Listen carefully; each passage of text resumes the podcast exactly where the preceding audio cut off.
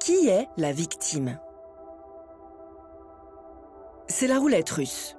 À bout de souffle, vous comprenez que quelque chose ne colle pas. Vous l'avez peut-être lu ou compris, vous êtes victime d'un pervers narcissique. Et pourtant, parfois, la situation s'inverse. Il vous crie qu'il est victime de vos manipulations, qu'il souffre de votre comportement et que tout est de votre faute. Vous êtes perdu. Tout est bouleversé. Qui est alors la victime?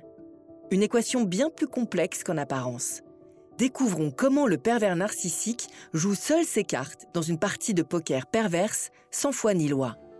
Cette réflexion est tirée d'un article du site internet www.pervers-narcissique.com dirigé par Pascal Couder, psychanalyste et psychologue clinicien, co-auteur de l'ouvrage de référence La manipulation affective dans le couple, faire face à un pervers narcissique. Depuis plus de 30 ans, Pascal Couder et son équipe de thérapeutes, spécialistes des questions autour de la manipulation sentimentale, prennent en charge les victimes de PN francophones partout dans le monde grâce à la vidéoconsultation. Rendez-vous sur pervers-narcissique.com pour accéder gratuitement à une multitude de ressources précieuses. Quelques définitions. Une victime est, par définition, une personne qui subit un préjudice, un abus. Il peut être moral ou encore physique. Être victime, c'est encore aussi subir quelque chose contre son gré. Être victime d'une escroquerie, être victime d'une injustice, ou encore être victime de manipulation, dans le cas de la perversion narcissique. Une victime est donc la cible d'agissements. Ces agissements ne vont donc pas sans l'existence d'un persécuteur, un coupable, un bourreau dans les cas les plus extrêmes. Ces notions s'appliquent dans le cas précis d'une relation duel avec un pervers narcissique. En effet, dans une relation avec un pervers manipulateur, un déséquilibre se crée. Le pervers exerce une emprise perverse et pathologique sur une personne de son entourage. Le bourreau choisit une victime qu'il persécute et meurtrit. La manipulation dont il fait preuve dans cette relation toxique d'emprise est une méthode perverse mise en œuvre dans le but de contrôler directement ou indirectement une personne. Sa pensée, ses choix, ses actions. C'est notamment le cheval d'épée dans la perversion narcissique le pervers polymorphe manipule ses victimes afin de les assujettir et de les placer sous son joug. La victime d'un pervers narcissique. La victime est donc, par définition, celle qui subit. En effet, dans le cas d'une relation d'emprise avec un pervers narcissique, la vraie victime est soumise à une forme sournoise de manipulation et d'emprise. Moquerie, culpabilité et coups bas, ou encore maltraitance physique acharnement émotionnel, abus financiers. Être victime, c'est subir des attaques. Attaques envers son identité, sa confiance en soi, sa dignité. En réalité, le pervers narcissique induit chez sa victime une emprise et une dépendance totale, voilée de culpabilité et de vulnérabilité. C'est par le biais du mensonge, de la confusion, de commentaires opposés qu'il agit. Progressivement, ces techniques montent en puissance jusqu'à contrôler totalement la victime le pervers la pousse à douter de sa propre légitimité. Il est important de rappeler également que le pervers narcissique choisit sa victime pour ses qualités et ses failles, sa trop grande gentillesse par exemple. La victime, souvent empathique, généreuse et ayant le désir de bien faire, nie ses émotions et sa souffrance. Leurs caractéristiques les rendent alors vulnérables aux manipulations du pervers, qui peut ainsi ouvrir la voie vers la victimisation. Alors, pourquoi les victimes sont-elles parfois confrontées à diverses accusations des pervers narcissiques? Tu m'as énervé, j'ai mal à la gorge maintenant.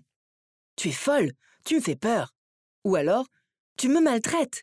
À cause de toi, je suis malheureux. C'est ta faute notre rupture.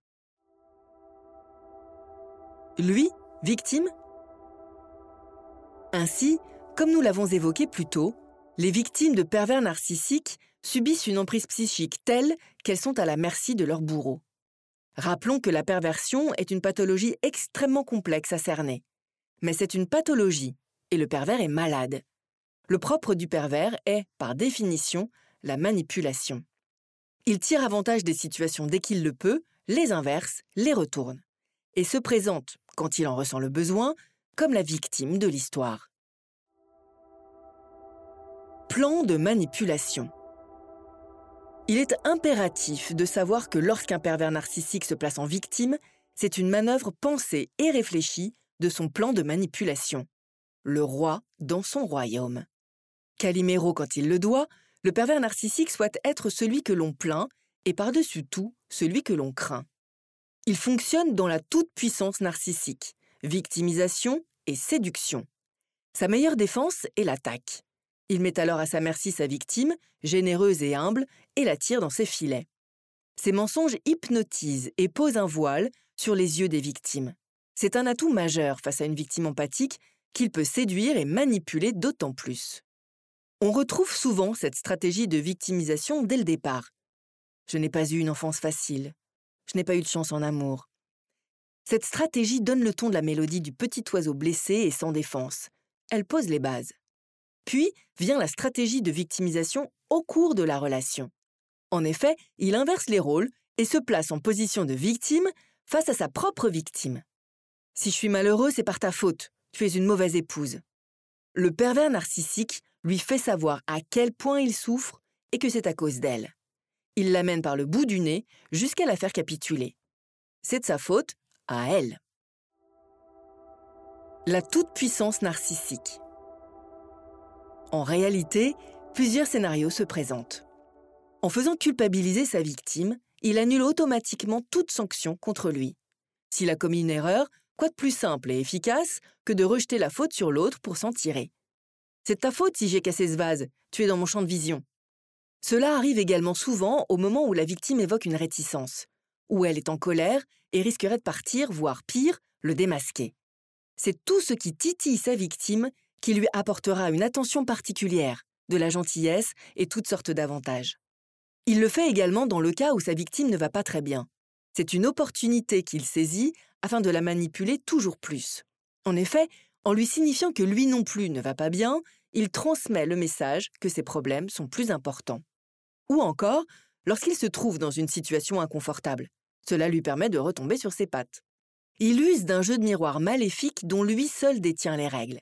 Un mimétisme professionnel dans lequel il projette sur elle ce qu'elle-même subit. La vraie victime. Le pervers narcissique joue sur la peur, l'attaque, et tire profit de toutes les situations possibles. Un cocktail de mensonges, de culpabilisation, de chantage affectif, de mauvaise foi et de manipulation.